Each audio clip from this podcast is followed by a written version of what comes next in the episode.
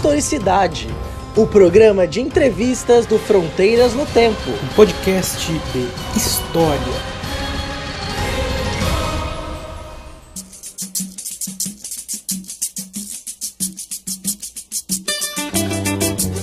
Olá, ouvintes! Você está aqui então mais um episódio do Historicidade, um programa de entrevistas do Fronteiras no Tempo, um podcast de história. Eu sou Marcelo e hoje nós temos o prazer e a honra de receber aqui conosco a professora Heloísa Stalin para falar do tema Democracia e História. Professora, muito obrigado por aceitar o convite de conversar conosco aqui com os ouvintes do Fronteiras. É um prazer e eu espero que a gente tenha uma boa conversa. Não, o prazer é todo meu e eu estou querendo muito conversar com os ouvintes do Fronteiras. Achei um projeto muito legal e achei bacana a quantidade de a diversidade dos ouvintes. Então, uhum. para mim vai ser uma honra falar para eles. Que maravilha! Nós agradecemos muito. Antes de mais nada, eu vou apresentar a professora Heloísa para vocês. Como vocês já devem saber, a professora Elisa Starling ela é atualmente bastante conhecida pela sua obra uh, Brasil, uma biografia, e também uh, Ser Republicano no Brasil Colonial, né? duas obras muito importantes que nós já referenciamos aqui uh, algumas vezes nos episódios do Fronteiras. A, a professora Elisa também é professora titular do Departamento de História da Universidade Federal de Minas Gerais. Ela tem mestrado em Ciência Política pela mesma universidade e doutorado em Ciência Política pelo IUPERJ, além da graduação em Comunicação Social e História, ambas pela UFMG. Bom, uh, hoje nós estamos vivendo no Brasil, quer dizer, eu não sei quando é que vocês estão ouvindo isso, né? Porque fica lá, pode ser que vocês estejam ouvindo isso já num, num futuro melhor, né? Mas aqui em 2019 nós estamos é, em meio a uma crise, um debate sobre a democracia. Uh, nós também temos falado bastante sobre isso em, outros episódios do Fronteiras, mas é fato que é sempre bom nós refletirmos sobre a, o que é a democracia no Brasil, os sentidos que ela já teve e, enfim, como ela se configura hoje para a gente entender a crise que nós passamos atualmente. Então, é um tema muito relevante e o papel dos historiadores nesse cenário também é importante.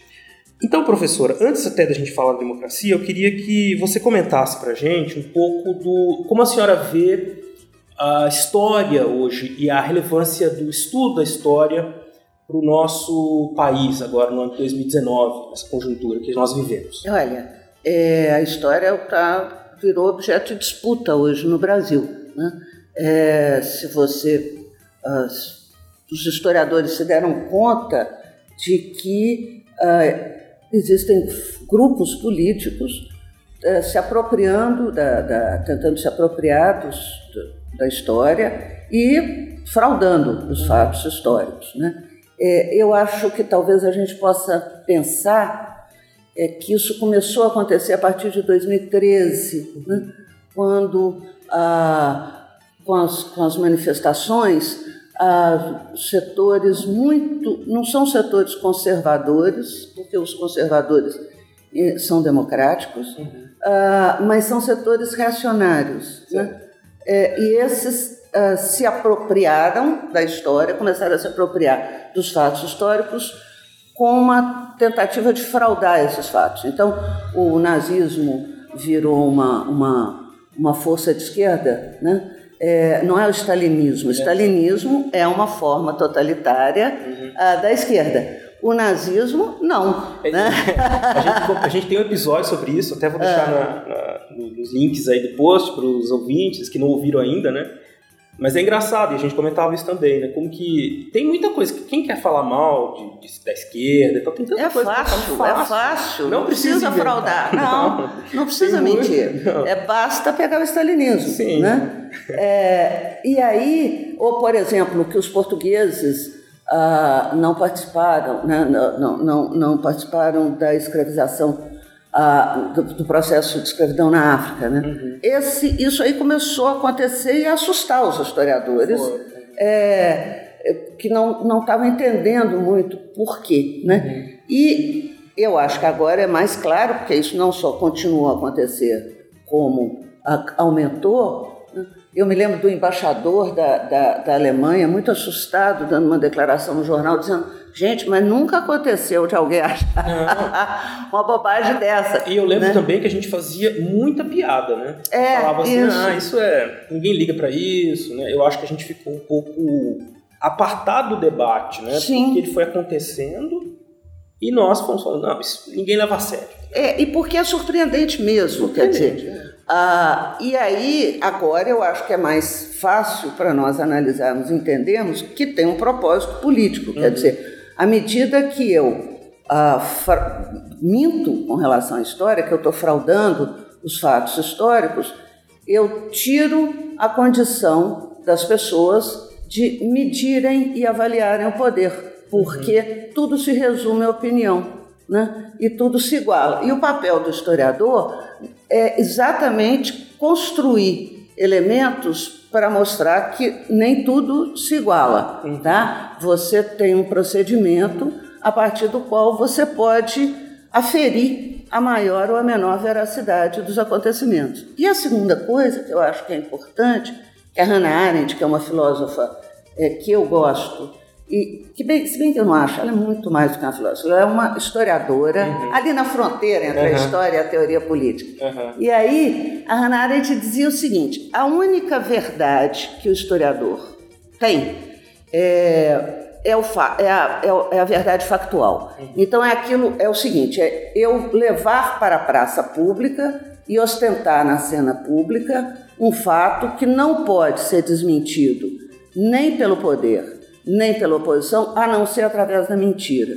Né? Isso é diferente da versão. Eu posso fazer uma versão sobre 64 é, mais favorável aos militares, posso fazer uma versão puxando mais a ênfase ah, contra as manifestações políticas, contra a polarização política. Eu posso, e eu- posso interpretar 64. O que eu não posso, a verdade histórica, ela é que 64 foi um golpe. Sim. Tá? É, isso aí só pode ser desmentido ah, pela mentira. Né? E quando o historiador oferece, entrega isso para a sociedade, entrega os elementos, a, a régua, para que ela possa aferir a veracidade, a maior ou menor veracidade, ela pode medir e criticar o poder. É por isso que o historiador é perigoso. Né? Ele fala em público aquilo que formas autoritárias de poder não querem ouvir. Né? É verdade. E essa coisa da, dos fatos, né, e das possibilidades de interpretação causam, talvez eu vejo por uma quantidade, um excesso de meios de informação e as pessoas ficam um pouco perdidas. Há um embate entre esse o que os historiadores falam e a memória, né? Por exemplo, essa coisa de 64 é muito evidente. Então tem muita gente falando, ah, porque o meu avô não achava isso, era tudo bom, tudo tranquilo na ditadura, não tinha bandido, né? Quer dizer, nós é, temos mais esse elemento né, para ajudar as pessoas a refletir né, o que significa a memória delas. Né? Que, se o seu avô costuma dizer, se o seu avô achava que estava tudo bem, que bom para ele. Né?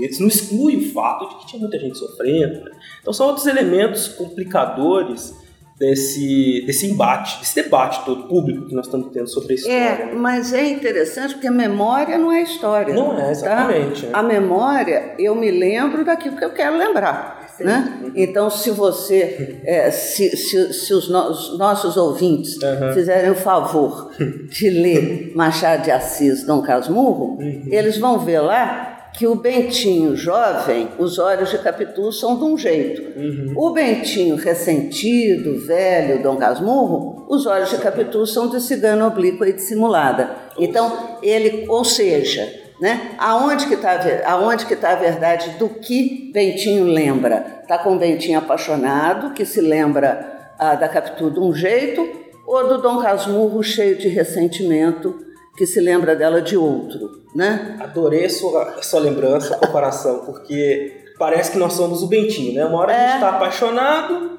pela democracia, uma hora a gente está, não, não serve mais, é, é, não, não dá, né?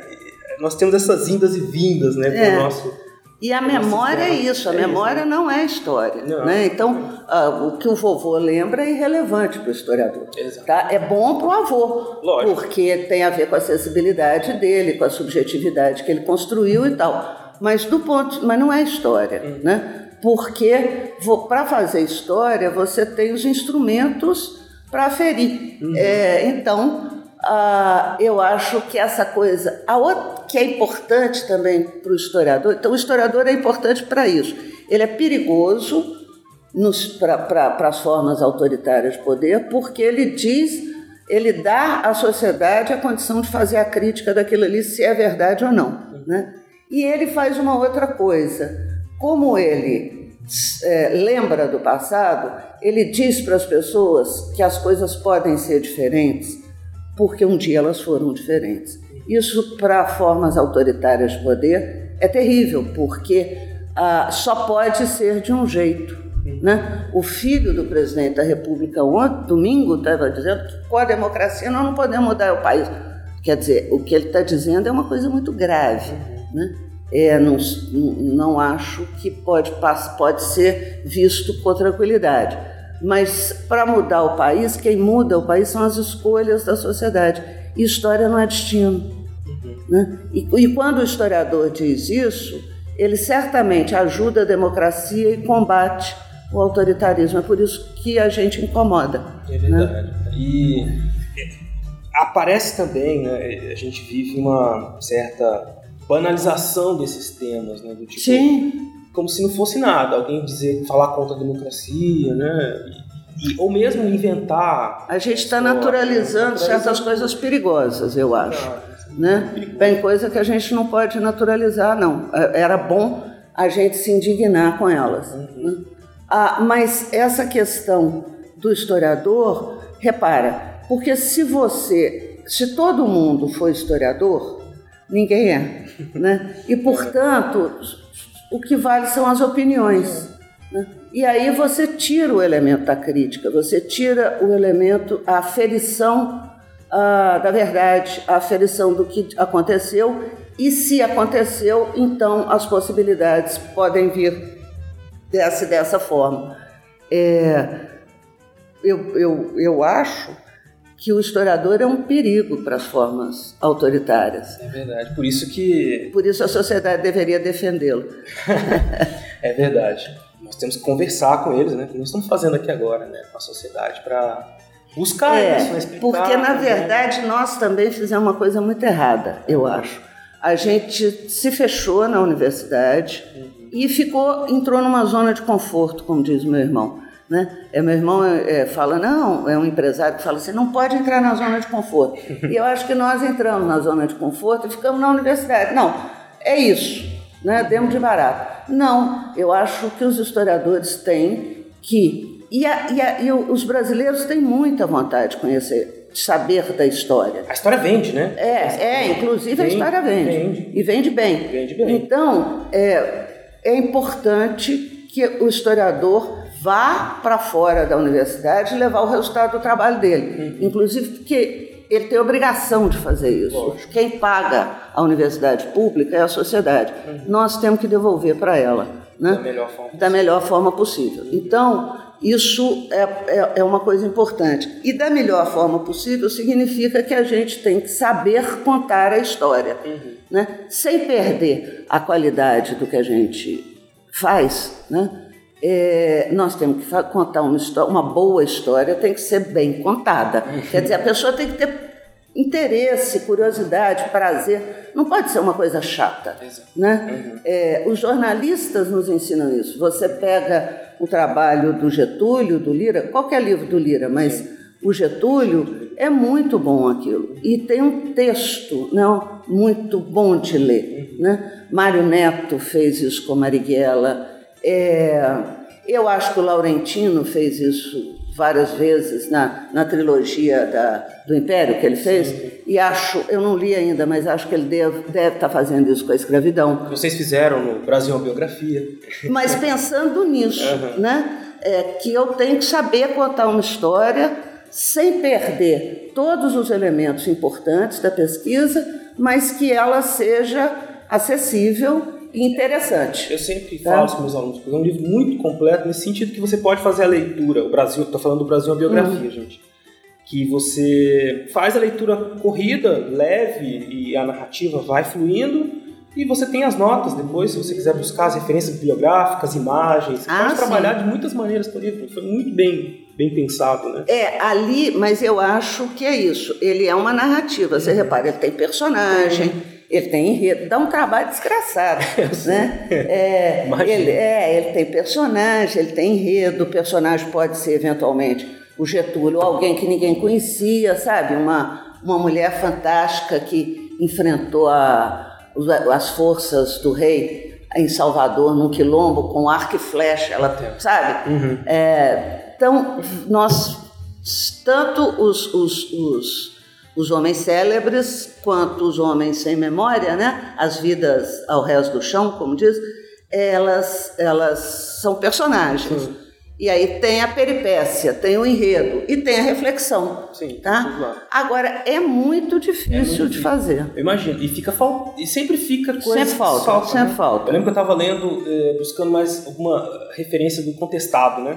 Tem pouco. Pouco. pouco. É. Eu falei assim, nossa, mas que pouco. Mas, Mas, que é porque. sacanagem delas.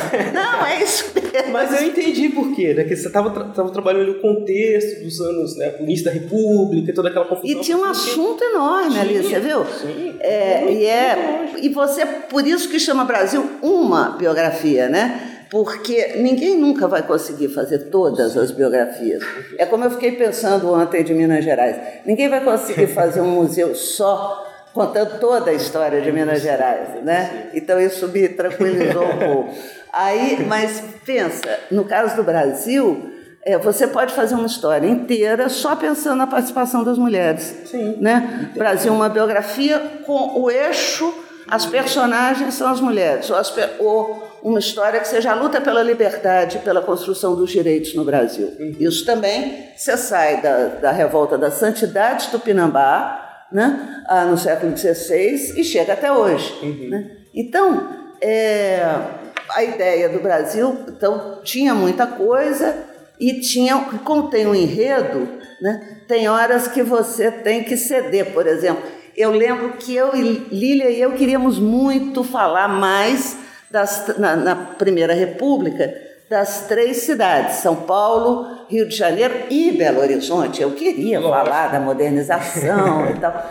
E não cabia. Não. E eu tive que cortar Belo Horizonte. Olha, Ah. até hoje a, Lí- a Lília fala: vou denunciar você, que você cortou Belo Horizonte. Você está na minha mão. Mas então, é, tem umas coisas. Isso eu aprendi. Nós também demos sorte, é, tivemos a felicidade de ter dois grandes editores, o Luiz Schwartz e o Otávio. Então, é, é, o, Otávio é mais tranquilo, o Luiz não tem a menor paciência, então ele escrevia assim no meu texto. Isso é mineirice. Eu falava, eu vou matar esse cara.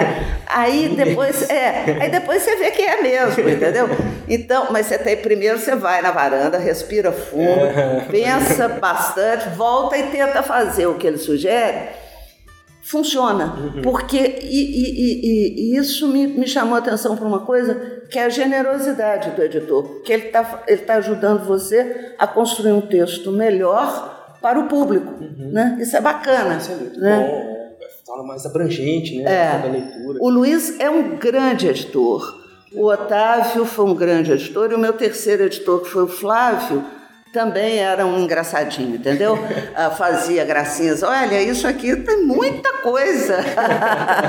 Por que, que eles usavam o sal como moeda? Aí você fala, vou matar esse cara. Aí depois você pensa e conta. E o leitor, aí o leitor vai entender. Aí você vê que o seu texto cresceu. Sim, é, é muito interessante saber um processo realmente é, difícil, né? Mas que bom que vocês percebe-se, né? Muita competência de vocês, também dos editores. É, os Legal. editores foram legais. E eu e a Lília, é, tinha uma coisa engraçada, porque eu gosto muito de trabalhar à noite. Uhum. E a Lília de manhã. Seis horas da manhã, ela mandava e-mails para Se mim. encontravam só É. no crepúsculo. É, exatamente. A gente se encontrava no crepúsculo.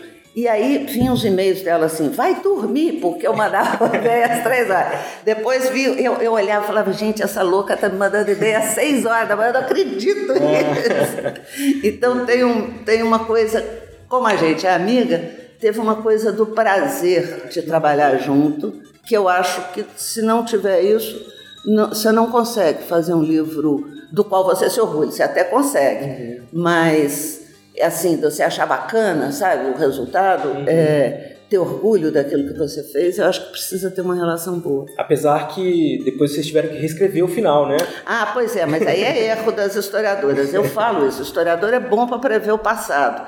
É, e nós estávamos mesmo.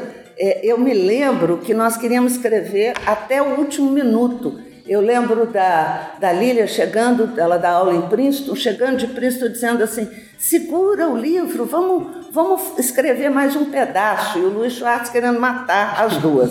É. E nós terminamos o livro muito eufóricas com a democracia, porque em 2015, é, embora hoje eu olhe, e Lília também, os sinais são eram estavam piscando, uhum. mas nós não vimos. E aí a gente termina o livro dizendo assim: a democracia no Brasil está consolidada, né? o problema é a república. Bom, não, não era isso. É, eu, e aí nós, nós chegamos à conclusão de que nós tínhamos é, que fazer, quando o livro foi é, vai, vai ser editado na Inglaterra e nos Estados Unidos, os editores pediram uma atualização. E nós achamos, a gente tinha recebido crítica de, em debate, né, de professores que diziam: como é que vocês estão? É, como é que vocês entendem isso? E a gente falava: a gente errou.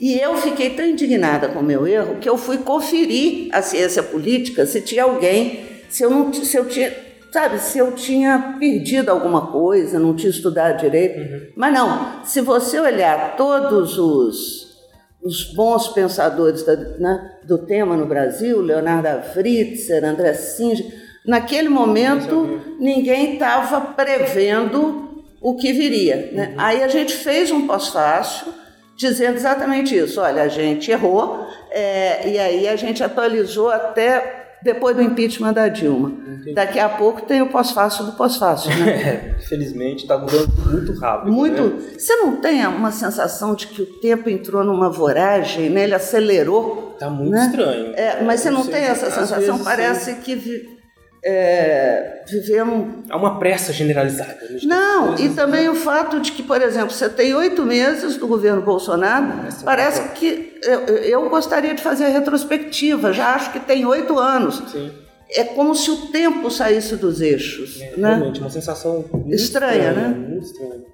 Mas isso, é, a gente teve aqui esse, esse papo sobre o Brasil, a biografia, e as a, a maneira como se terminou eufórico, quer dizer, a gente saiu né, de 2015 para agora, 2019, um momento de é, reflexão sobre a crise, né, os riscos que a democracia corre, mas é, creio também que o livro, o Brasil é uma biografia, é, e outros trabalhos da Lília e seus também, ajudam a gente a, a pensar o Brasil é, em outras perspectivas, né? E aí, trazendo para o tema do nosso papo hoje, que é da democracia, nós temos em diversos momentos da história do Brasil, você citou alguns deles, né? Uh, formação, a sociedade né, agindo em torno de, uh, da busca por direitos, né? Quer dizer, muitos processos que envolviam as lutas, né, lutas físicas ou movimentos políticos, que nem sempre ficaram em evidência na história, né? E eu gosto muito disso no Brasil, a biografia, porque ele traz isso de uma maneira muito equilibrada, né? Você tem a narrativa e a narrativa dessa construção de uma cidadania, né? Aos trancos e barrancos, uhum. mas que vai acontecendo. Então eu gostaria que você falasse um pouco para a gente sobre isso, sobre esse a, a história da democracia no Brasil. Né? É, o que, que você pensa sobre ela? Como é que a gente pode refletir sobre essa história? É porque uma das coisas que me chama agora essa é uma questão que tem tem me, me, me ocupado. Né? Mas uma das coisas que me chamou a atenção é o fato de, um, a gente não tem uma história da democracia no Brasil, aquilo que eu estava dizendo ontem. É, você tem ah, pilhas de história da democracia nos Estados Unidos, pilhas na, na França, mas no Brasil não, o que diz muito a nossa democracia. Uhum. O Sérgio Abranches, tem, que é um cientista político, é, ele tem uma escreveu um artigo agora recentemente em que ele chama atenção para o fato de que, na verdade, é como se nós tivéssemos na, na nossas, nas nossas raízes, digamos assim, uma dobradura. Né? Quer dizer, você tem uma raiz fortemente autoritária que, no Brasil, que vem dessa sociedade é, de raiz escravista, hierárquica e tal. E você tem, violenta, né? e você tem uma raiz uh, libertária. Tá? Então, aquilo que eu disse, quer dizer, lá as santidades tupinambás é, vão botar os portugueses para correr uh, no início uh, do processo de colonização. É incrível, né? É, a gente não sabe nada das santidades. Fora todas as vezes que eles botaram os portugueses para correr, Sim, a gente não sabe. Mas a gente não sabe não das sabe. santidades, a gente não conhece, não conhece a história. Então, essas duas raízes, diz o Sérgio, é como se elas fizessem, às vezes, ela, uma predomina, né? E às vezes tem um engate. Porque você repara que a democracia no Brasil, também agora é fácil ver, ela não é uma história linear. Ela é toda cheia de idas e vindas. Quer dizer, nós temos momentos de otimismo democrático, 46, por exemplo, a 64, ou 88 a, digamos, 2000 2015, 2014, né, sei lá, por aí, é, nós temos momentos de euforia democrática e depois momentos de é, descenso democrático muito forte, como o que nós estamos vivendo agora. É, deflação democrática. Né? Então, tem uma, uma história da democracia que tem que ser pensada aí é, nessa, nessas idas e vindas. Vai sair um livro agora muito bom, quinta-feira agora, é, do Leonardo Avritzer, da Ciência Política, que é O Pêndulo da Democracia. O livro é muito bom em que ele está tentando é, pensar a democracia. Vai sair pela editora Todavia.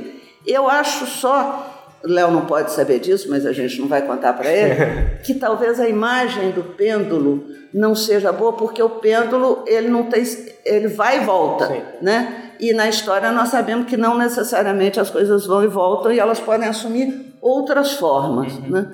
Então essa, essa, essa, eu acho que a história da democracia passa por aí, porque ela é antiga. A, a primeira vez que se pensou em democracia no Brasil, no sentido que nós conhecemos hoje, que nós somos capazes de ver os caras falarem e reconhecer a, a, o nosso sentido de democracia, foi em 1794, na Conjuração do Rio de Janeiro. Né? Aqueles conjurados lá eram uns caras incríveis. E eles começam a pensar que não basta a república, mas que é preciso criar uma condição de igualdade entre governantes e governados, e que essa é a democracia. Então, a democracia, que era entendida até então como anarquia, né? como governo tumultuário e tal, passa a ter um sentido positivo, passa a incorporar a ideia da igualdade né? e passa a incorporar a ideia do bem comum, porque você tinha ali um monte de médicos nessa conjuração essa, essa conjuração as pessoas conhecem pouco, mas ela é bacana, bacana demais. É, você tem um monte de médicos e eles começam a pensar que eles tinham que usar do ofício deles para o bem da sociedade dele, que eles viviam, e não de Portugal. A sociedade que eles viviam era o Rio de Janeiro. Então, por exemplo, ah, no século XVIII, você comprar remédio, tinha que, você precisava de remédio, tinha que vir de Lisboa.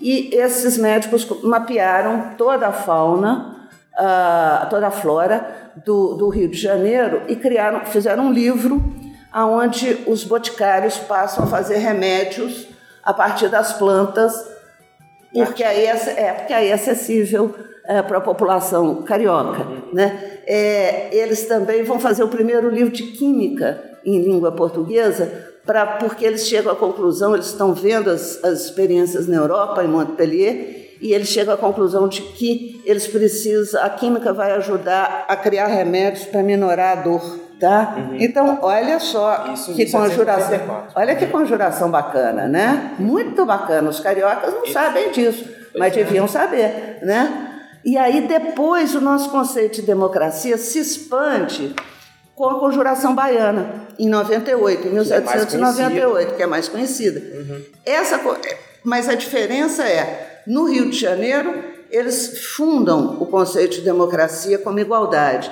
Na Bahia, eles vão expandir a ideia de igualdade, a igualdade para o maior número possível de pessoas, né? e vão se defrontar com a escravidão. Olha como é que as duas raízes estão colocadas. Quando você proclama a República em 1817, em Pernambuco, né, a, o problema do, do, dos revolucionários de 17 qual que é? Com, e, e os escravizados? É, eles vão expandir a igualdade para os libertos.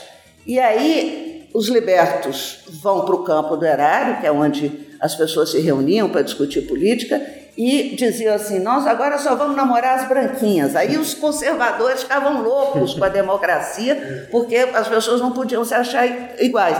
Você tem uma, uma, uma, uma história bonita e que tem horas que ela é atravessada por, pelos traços dessa sociedade hierárquica, dessa sociedade escravista. E por isso que eu estou dizendo que a nossa democracia ela vai e volta. Isso né? vai perpassar o império também, essas Sim. discussões todas da participação. Quer dizer, a gente, por exemplo, a questão da independência, né? Uh, nós temos hoje em dia percebido as pesquisas têm mostrado uma participação popular no Rio de Janeiro muito maior do que uhum. se imaginava, né? Uhum. Por meio dos panfletos, né? Que é uma discussão muito boa. Então você tem uma cultura, vamos dizer, chamar cultura política, não vou? Mas acho que é uma é, cultura política, é, que, sim, que, que a gente amplia, desconhece. Que a gente desconhece. E que, de certa forma, esteve sempre presente e que nós não contamos essa história, pelo menos não, tem, não enxergamos por esse lado. A gente ficou pensando, às vezes, muito nas estruturas e, e pensando como que você tinha um poder estabelecido, um Estado, uma escravidão, uma dicotomia que nem sempre funciona, escravo, senhor e essa coisa toda. E se a gente não pensar isso, nós não vamos construir uma cultura democrática no Brasil. Exatamente. E talvez um dos erros que a gente cometeu a partir de 88, e que eu acho que o historiador pode ajudar muito nisso, é como você está fazendo no seu programa, é a ideia de que nós precisamos conhecer o passado para pensar sobre o que nós estamos fazendo hoje, mas a ideia de que uh, nós investimos muito nas instituições democráticas, corretamente, eu acho, mas não investimos na cultura democrática da sociedade. Explica assim para o nosso ouvinte, o que seria essa cultura democrática?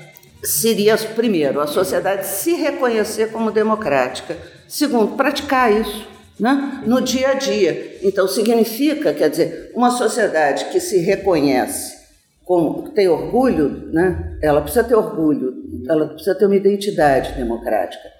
Nós temos uma identidade, o Zé Murilo fala isso, que é construída sempre fora do campo da política. Então, nós nos reconhecemos como brasileiro na natureza, no, enquanto tiver, nós nos reconhecemos no carnaval enquanto tiver, mas são, são, uh, são marcadores né, de reconhecimento que estão fora do campo da política. E se nós nos reconhecêssemos orgulhosos de sermos democráticos? Né? É uma sociedade que seja tolerante, por exemplo. Né? Como é que você constrói a tolerância na sociedade? Como é que você constrói a compaixão, uma sociedade compassiva?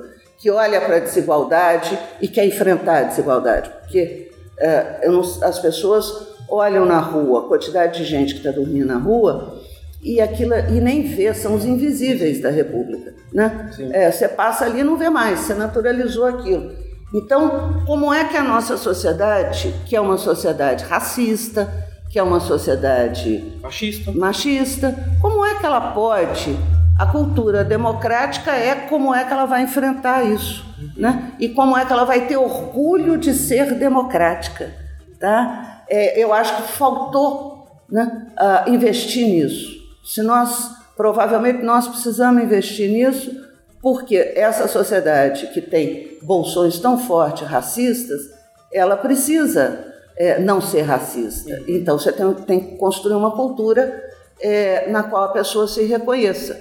Né? E, e, é uma coisa que gera muitos conflitos, muitos choques, e nós aparentemente temos, de maneira geral, assim, uma, uma especialmente no campo político, ao, é, em termos gerais, é, um receio de discutir isso. Por exemplo, a questão do racismo. Tem muita gente que prefere fingir que não existe. Né? Aquela coisa de o Brasil é, e os brasileiros se imaginarem de um jeito diferente do que são. Né? Uhum. Né? É, isso é, a memória, não é a história, exato, né? É, então, exatamente. Então, ah, Lembra do Dom Casmurro? Exato. Então a gente acha que é, não, isso não existe. Essa coisa de racismo foi o PT que inventou, né, desigualdades, quer dizer, então é como se tivesse tudo bem. Então nós temos que passar por muitos processos né, de, de cura, quase, eu diria, né, sem, sem querer dizer que é uma doença, mas porque a gente tem esses problemas e não consegue avançar. Né? A gente avança, recua. Se bem que, na minha avaliação, acho que a gente promoveu alguns avanços que vão recuar. Esses debates, por exemplo, de questões de gênero, questões raciais. Eu acho difícil alguém que resolva, assim, não, com um tapete, tem muita gente que quer pôr para debaixo do tapete de novo. Uhum. Não acho possível. É, de um jeito torto, nós conseguimos, talvez por pressões muito de baixo para cima, dos movimentos Sim, sociais, né? A sociedade sempre, avançou, né? claro. Nós avançamos por um dos pontos que, que, que gerou, inclusive, a reação né, dessas outras pessoas que viram o seu mundo se diluindo, né? E não estava se diluindo, na verdade. A gente continua cheio de problemas, né? É, mas o problema que eu acho, eu, claro, eu, como eu disse, eu acho que o Brasil não é uma coisa ou outra, ele é as duas. As então, duas, tem que ser. ele tem essa, essa, Não, não tem que ser, ele não tem que ser autoritário. Não, ele autoritário é, é. as duas. É, ele tem essa, essa, esse lado libertário, Sim. mas ele tem essa raiz autoritária. E uh, uma, uma cultura democrática, conhecer a nossa história talvez seja um dos elementos que nos permitam ter orgulho Uh, de certos de, dos conjurados do Rio de Janeiro, dos médicos do Rio de Janeiro, e, é, e, e, e ter orgulho da democracia, entendeu? É, o que eu estou chamando da cultura é isso. Né? Mas para isso, é, o sujeito precisa saber o que, que aconteceu no Rio de Janeiro em 1794. Então, por isso que nós, historiadores, acho que temos um papel a cumprir aí. Agora, é, e, e é claro, a, a, a, luta por direitos, sobretudo de 88 para cá, foi muito grande. A Constituição abriu uhum. isso e os movimentos sociais é, fizeram isso avançar. Acho que também faltou mais conversa com a sociedade, entendeu? Uhum. Ah, daí você perceber como que determinados setores se sentem ameaçados, né? É claro que é, eu vejo isso na universidade. Eu já ouvi é, mãe te, dizendo assim para mim: não, o meu filho não passou na federal. Não é. Aí eu penso, a, a mãe não diz assim, não é porque o meu filho não estudou o suficiente. Não, ele não passou na federal por causa das cotas. Ora, a, a, culpa é sempre dos outros. Então, essa, você tem um, uma forma de se comportar na nossa sociedade em que não fui eu, né? A fala é sempre essa, não fui eu. Tinha até uma coisa pichada no Rio de Janeiro, que o João Moreira Salles fez um, um artigo muito bom, porque a pichação era essa, não fui eu. Né? Então, não foi o meu filho que não estudou, foram as cotas. Né? Não foi, não. Isso é importante numa cultura democrática. Fui eu sim, né? eu errei aqui. Tá? Ah, vai estudar de novo e faça o ano que vem. Né? É, isso, faz, isso é parte de uma cultura que a gente tem que construir nesse país, entende? Entendi. E quanto mais as pessoas, esses setores da sociedade, é, alegarem que não foram eles e se ressentirem porque eles acham que não são direitos, são privilégios, né? É, e que eles têm isso, a postura dessas pessoas é de vítima. Ora, o cidadão não pode se postar como vítima. Essa é uma sociedade de cidadãos. Então, é esse processo que nós temos que cultivar, porque senão nós vamos ser vítimas aí sim de um surto autoritário nesse país. Verdade. Breve. E, infelizmente. Mas quem sabe, no futuro, quando as pessoas estiverem ouvindo isso, né, está melhor. Mas é, e é impressionante, está tudo na história, né? Eu até vou deixar uma dica para o ouvinte aqui que, que quiser refletir um pouco sobre isso, assistir um filme foi lançado agora em 2019 que chama Bacurau. Ah, eu vi. É um filme. Então ele ajuda a pensar bem essa questão, né? É. Vamos, vamos dar, é, contar o filme aqui para os ouvintes para não estragar, né? Mas tem aquela coisa do, do museu histórico da cidade é. e como que isso acaba virando uma arma ali, né? Então é uma mensagem, pelo menos que eu interpretei, tem muitas possibilidades de interpretação no filme, mas essa de olhar para o passado e ter orgulho do passado Uhum. e saber é, saber se parte daquele passado. E Você- pensar sobre ele, né? Exato. Uma coisa que você disse também, que me marcou muito, que é, é, o futuro está à nossa o passado Ah, está à nossa, na nossa frente, né? porque a gente conhece o passado. Exatamente. E aí a gente pode pensar hoje a partir do que a gente conhece. Bom, a gente vai caminhando para o final aqui do nosso papo, né? A gente falou de muitos assuntos, É. que eu acho que os ouvintes vão gostar. Ah, que bom. Mas eu queria que você deixasse então uma, uma mensagem final para eles, é, alguma coisa que você. considerações finais, né? É, dado as condições que o, nós estamos vivendo hoje, eu acho que o importante é.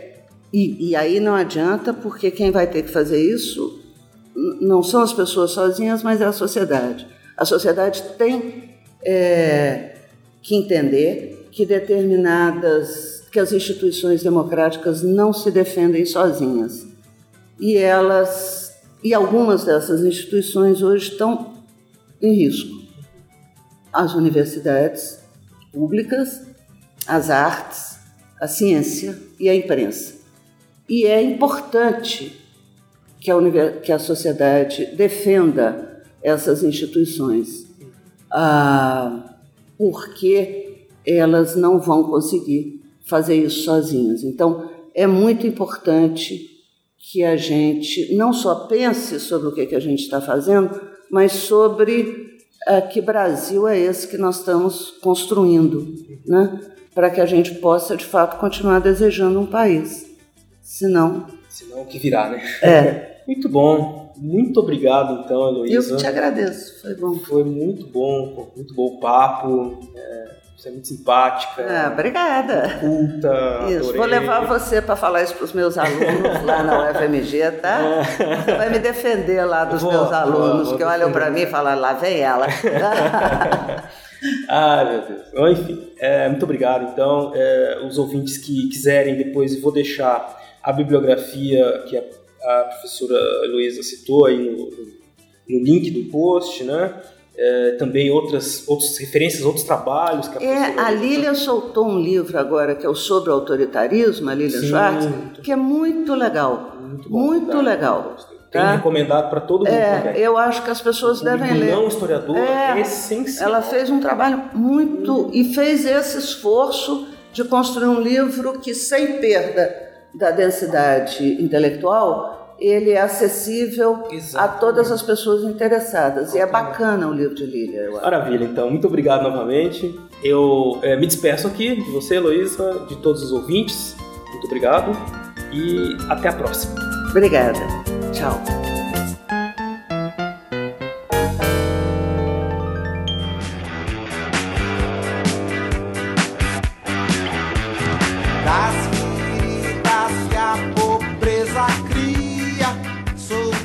Bom, Beraba? Tudo bem, Cia. Estamos aqui finalizando o primeiro episódio da terceira temporada. Da terceira temporada do nosso Historicidade, né? Pois é. Exatamente, estamos aí com nova temporada e que estreia, hein, Beraba? Ah. Recebemos aí a professora Heloísa Starling, uma referência é, na historiografia brasileira, a gente pode dizer isso, né? Então, é, quando o Marcelo me falou que a professora aceitou participar da historicidade, confesso que eu abri um sorriso de orelha a orelha, né, para que ela tinha aceitado participar e um, um baita honra fazer parte de um projeto aí que tem atraído pessoas. E, e, saibam, exato, e saibam vocês que assim, ela aceitou e o papo foi muito bom e foi muito melhor assim do que a gente, que a gente imaginava. Né? Esse encontro foi muito bom para Fronteiras. E foi um papo, como vocês puderam ouvir aí, muito interessante. E Beraba, hum. é, vocês conversaram sobre a democracia no Brasil, foi esse o ponto? Isso, a gente acabou problematizando a questão da história da democracia no Brasil,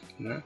Ela trouxe essa informação que é muito importante de como que no em países europeus, mesmo nos Estados Unidos, existem pilhas e pilhas de livros de história da democracia, enquanto aqui nós pouco falamos sobre isso, né? Isso mostra um pouco que a nossas, nossa ligação com os valores democráticos é muito frágil. Né? E podemos perceber também que, apesar de essa história não ser contada, não quer dizer que ela não existe. Né? Em muitos momentos da história do Brasil, nós tivemos a a população lutando por direitos, resistindo, buscando estabelecer esses valores de liberdade e igualdade. Então, é um tipo de história que cumpre uma função política muito importante, que é essa de nos mostrar e enaltecer os nossos valores democráticos tão importantes para a preservação da democracia. Tadinha, tão combalida, tão descaída nesse ano de 2019 no Brasil. Né? É, tá, tá apanhando aí de tudo quanto é lado, né? É. Medidas autoritárias de rompimento dos direitos fundamentais, né? É, censura é, a liberdade de expressão, a liberdade artística, então, ou abuso de autoridade. Uhum. Fiquei sabendo de uma história recente, não vou falar para não datar tanto programa assim, mas é, um certo ministro mandou investigar alguém que fez uma história de ficção na qual tinha uma alegoria ao seu personagem, filme independente, assim.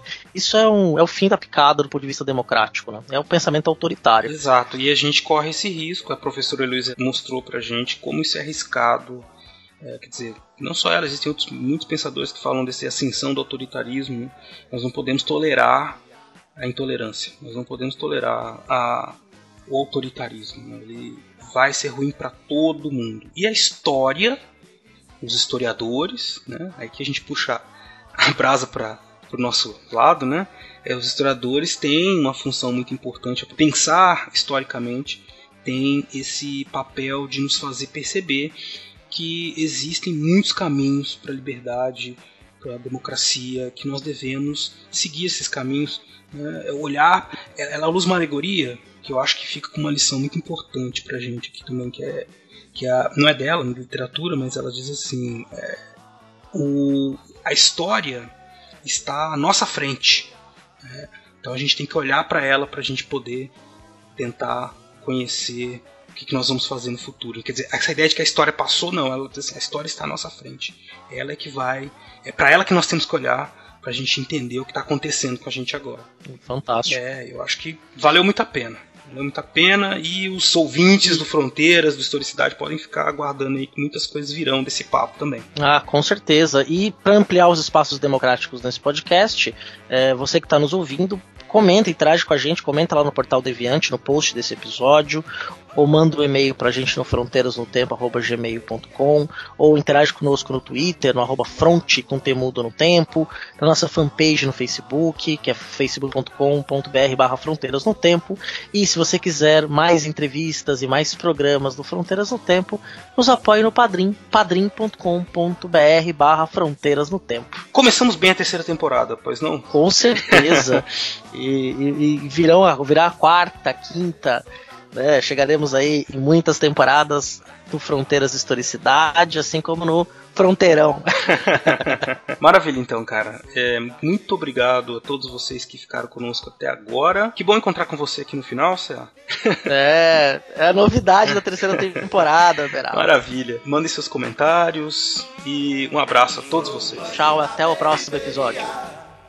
Sou da freguesia do ó, ó.